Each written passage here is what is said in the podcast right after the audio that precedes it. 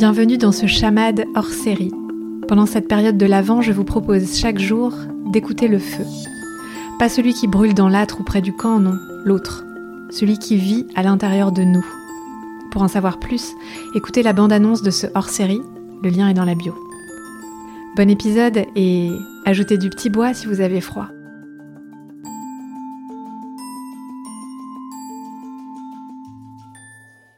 Comment fais-tu pour nourrir ton feu intérieur? Pour nourrir mon feu intérieur, j'ai besoin d'apprendre tout le temps. Sinon, je m'ennuie.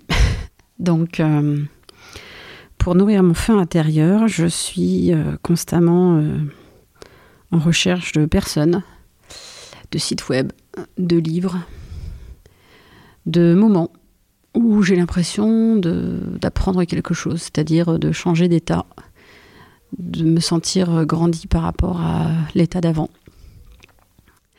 Et c'est comme ça que j'arrive à nourrir ma flamme intérieure. Et donc, euh, c'est quoi apprendre? Ouf, vous avez trois heures.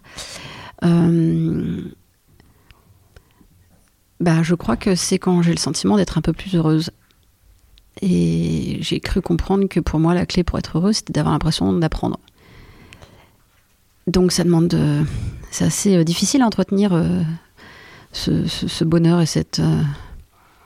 Oui, ce bonheur, c'est que y a, ça doit demander de tout le temps, tout le temps, tout le temps essayer d'apprendre.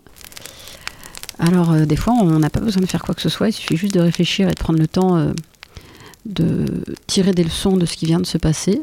Encore faut-il s'autoriser le temps pour le faire tirer des leçons de ce qui vient de se passer et de se dire, ok, qu'est-ce qui s'est passé à cet instant? Qu'est-ce que j'aurais pu faire différemment Où je me serais sentie peut-être plus heureuse? Donc euh, voilà, c'est ça pour moi, pour entretenir cette flamme intérieure, c'est d'apprendre.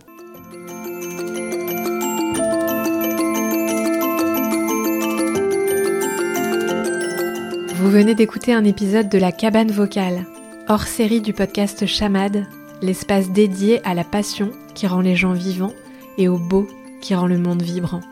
On se retrouve très très vite pour le prochain épisode de l'Avent.